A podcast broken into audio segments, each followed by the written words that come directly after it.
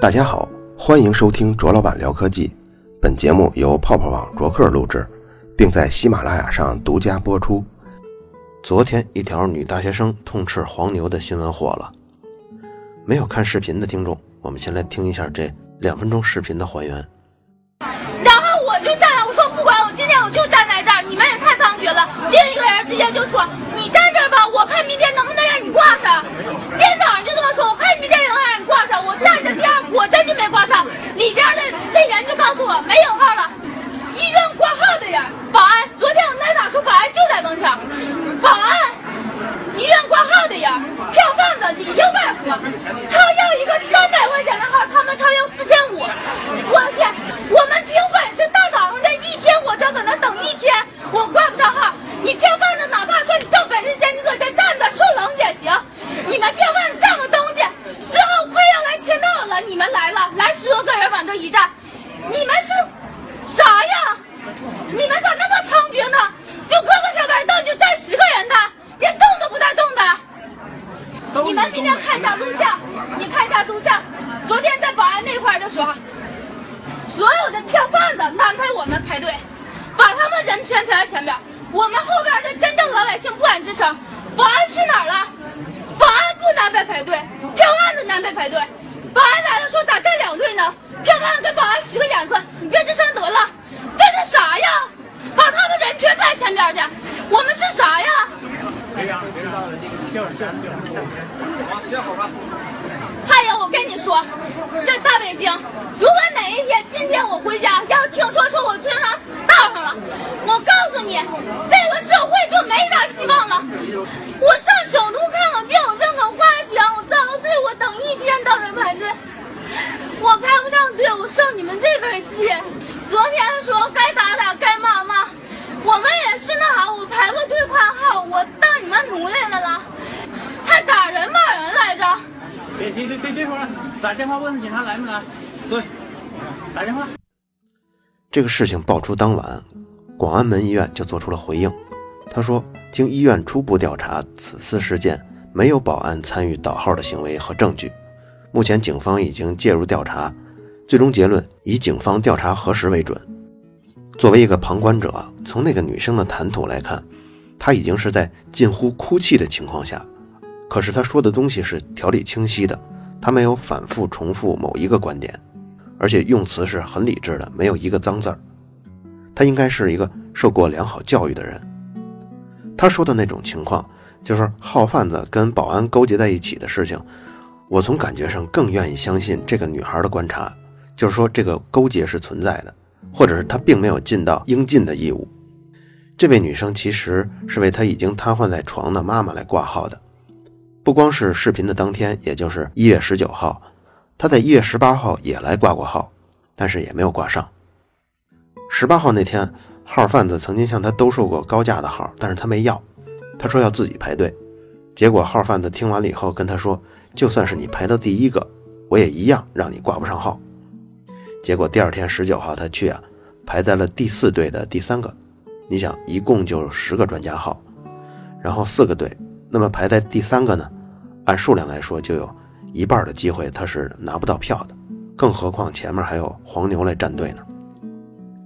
北青报的记者之后联系到了这个女生，了解了一下情况，她是这个寒假里带妈妈来北京看病的，他们就租住在医院附近的一间地下室。你想，这个医院附近的出租屋地下室都是很贵的，他们地下室每天还有一百三十块钱的收费。每次看病的时候都是他先去挂号，等挂好了以后。再背着妈妈过来看病。现在呢，他们已经回到了东北老家，但是还是接到了一些威胁电话跟短信。他猜这些就是号贩子打来的、发来的。他也不知道这些信息是怎么泄露出去的。他担心今后不能再背妈妈到这个医院来看病了，感觉这很危险。记者也以患者的身份向号贩子询问了一下这些价格，像五百块钱一位的那个专家号。两个号贩子给的报价，一个报一千五，一个报六千。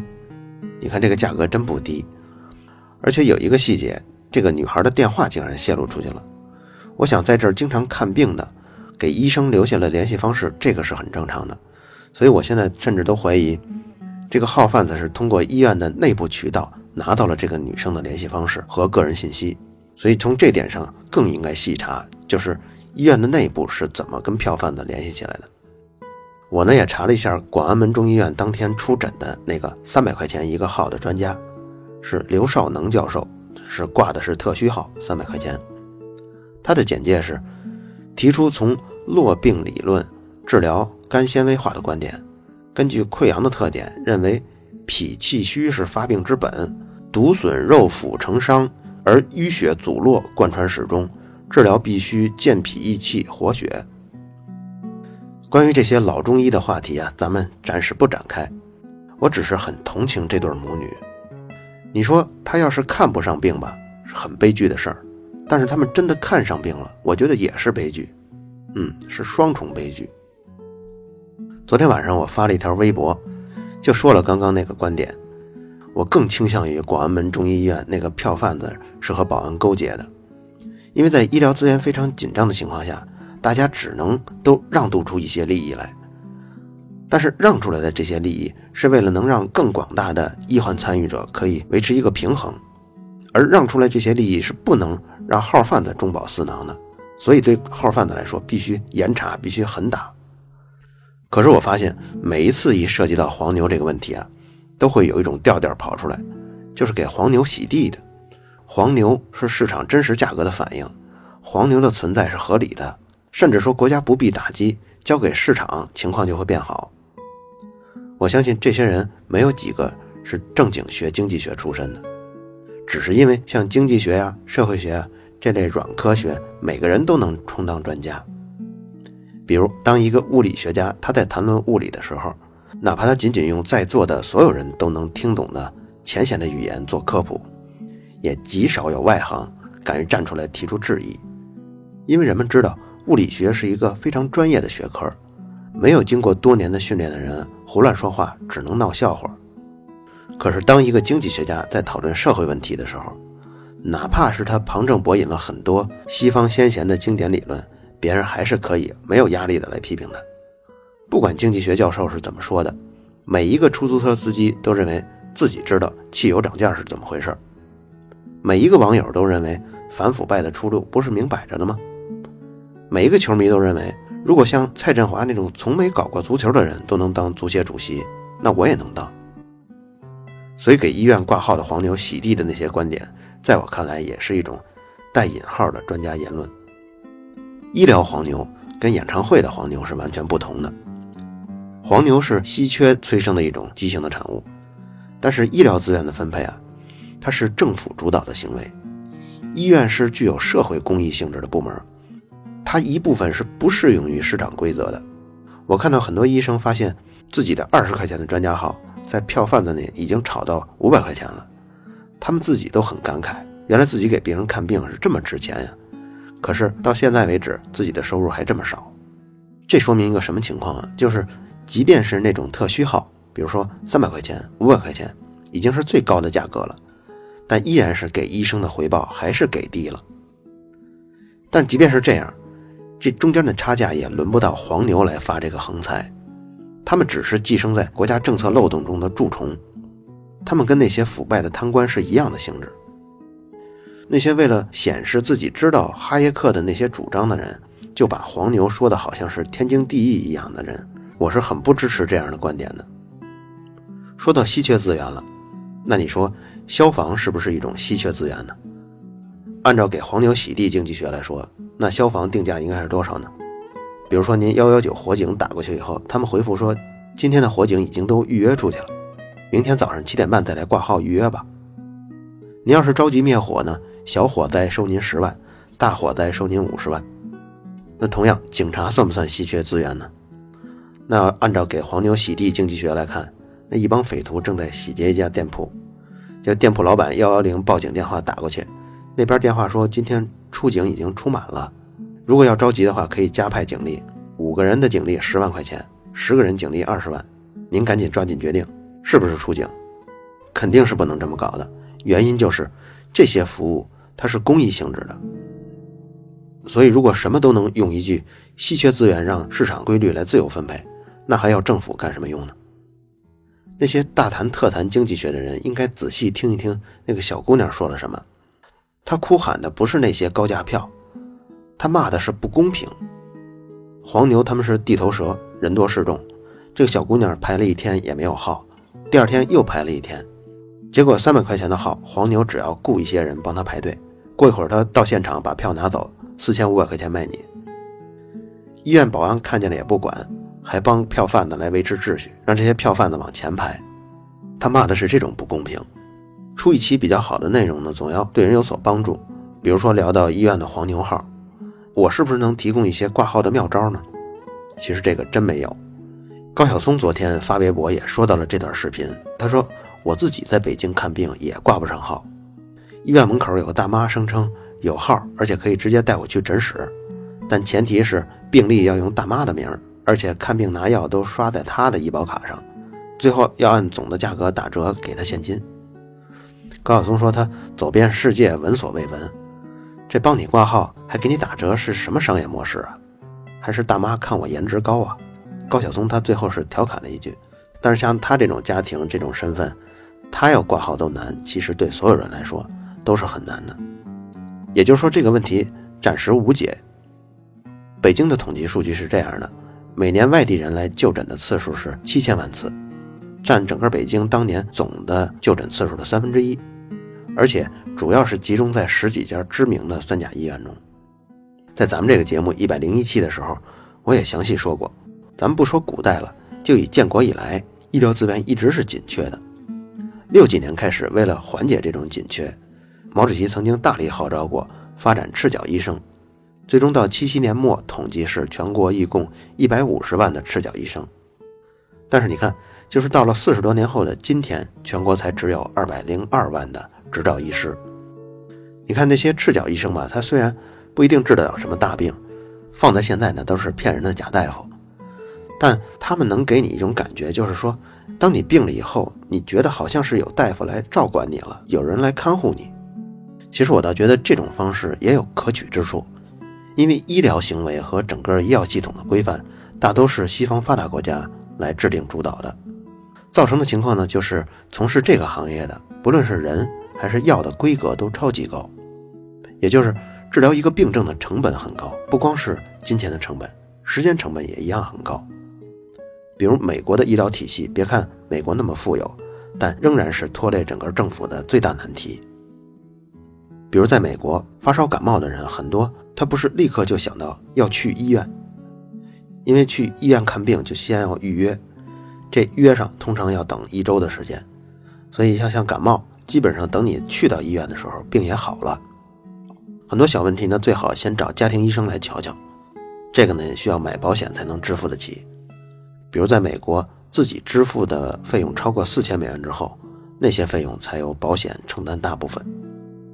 在美国，你要是没有医疗保险，比如说你病危了，抢救去急诊，在 ICU 待了三天，那等你救过来，那花掉你十万人民币，那是很正常的。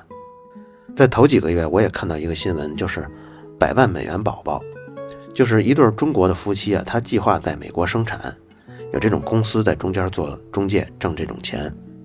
他们原计划呢，他们家可能比较有钱，原计划就是准备十万美元，通过这种方式。可以落户一个美国护照的孩子，结果这孩子出生以后出了比较严重的问题，连抢救带住院，最终是母子平安了，这孩子也非常健康。可是账单拿到手一看，一百多万美元呀！中国、美国都面临着这种制度性的难题。如果我们转头看看非洲难民的医疗，因为像非洲是严重缺乏医生、医疗资源的，所以也有科研组织就开发了一套自动诊断的程序。这种程序呢，你只要把那些化验结果、测试结果输入了以后，会自动生出诊断结果，而且会有治疗方案。冯唐呢，从前是妇科大夫，协和的妇科大夫，他了解过这套系统。诊断水平如果拿到中国来说，虽然比不上三甲医院，但是他说跟中国正经的医生的平均水平是差不多的。这就提供了一种用低成本解决最广泛疾病的思路。咱们再说回医疗黄牛。这个问题更多，我觉得应该是由政府跟规定来优化跟调整。比如像火车票吧，它从前也是有黄牛的，而且十几年前非常的猖獗，你在广场上怎么抓也抓不绝。但是就是因为实行了火车票的实名制，尽管这么做从根本上依然没有解决火车票资源短缺的问题，但是起码黄牛是少了很多很多的。所以医疗的资源短缺是不是也能通过这样的方式来实行呢？也许这个问题要解决，你仅仅从挂号窗口去抓黄牛是没有任何希望的。这就像地铁口，你要抓那些黑摩的，你抓他们的时候他们跑，你不抓了以后马上恢复成原状。现在移动互联网也有可能是解决这个问题的一种方式，比如像微信的挂号，还有甚至出现了一个挂号网的这么一个 APP，我听说它也拿到几亿元的风投了。另外还有一点我要说的就是，给医生应有的待遇，像北京这十几家最好的三甲医院，那里的专家号，如果价格本来就是几千块钱，在那里动手术，即便有医保，也要花上十几万块钱的话。那自然不会有每年七千万人次的外地就诊者来这些医院就诊。如果医院的收费多少跟医院的医疗水平可以挂钩的话，有多少钱就能治多大的病。如果真的实行了这个，就不会有年收入低于五万元的家庭还来协和医院看病的事儿了。这样好医院的人流自然就减少了很多，减少了以后，自然就不可能出现排队也挂不上号的情况，所以票贩子也就没有生存机会了。那些历经了千辛万苦，在优秀的医学院获得了博士学位，又通过优秀的科研成果进了好的医院的那些医生，他们也可以获得他们应有的高收入。有人可能会说：“你这不就是通过自由市场竞争得到的结果吗？”但是别忘了，医疗这种极为专业的领域啊，它的自由市场竞争最有可能导致的是垄断巨头的出现。一旦垄断巨头出现以后，到了那时候，生病之后。最有可能的就是不得不花更高的价格，在几个医疗巨头中选择被谁宰。这方面呢，可以参考那些已经拥有自由市场竞争国家的能源企业啊、电信企业呀。所以，政府为医疗资源分配制定的那些规则是起了相当大的作用的。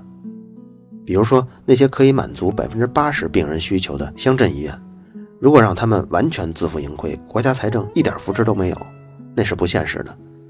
但是，如果你要给他们一些扶持，让这些医院可以正常的运营下去，就能够分担很多大医院的负担。搜集素材的时候，我还找到一段北京电视台科教频道的报道，记者花了几天的时间跟踪同仁医院的号贩子，摸清了里面的分工合作。比如说，有人专门负责揽活的，叫砍客；有负责专门排队的，叫跑腿帮；还有带着病人去就诊的，叫监视。而且还有整体负责协调工作的患者和他们起了冲突以后，这视频里还能看到五个号贩子殴打一个患者。同仁医院这批号贩子在北京市公安局的剿灭当中，一共抓获了七十七人。对这个视频感兴趣的听众朋友，可以在微信公众号“卓老板聊科技”中回复“黄牛”两个字。好了，以上就是本期卓老板聊科技。在同名的微博和微信公众号中，还有其他精彩内容，期待您的关注。如果您对本期节目非常认可，也可以在收听界面的最下方为我打赏。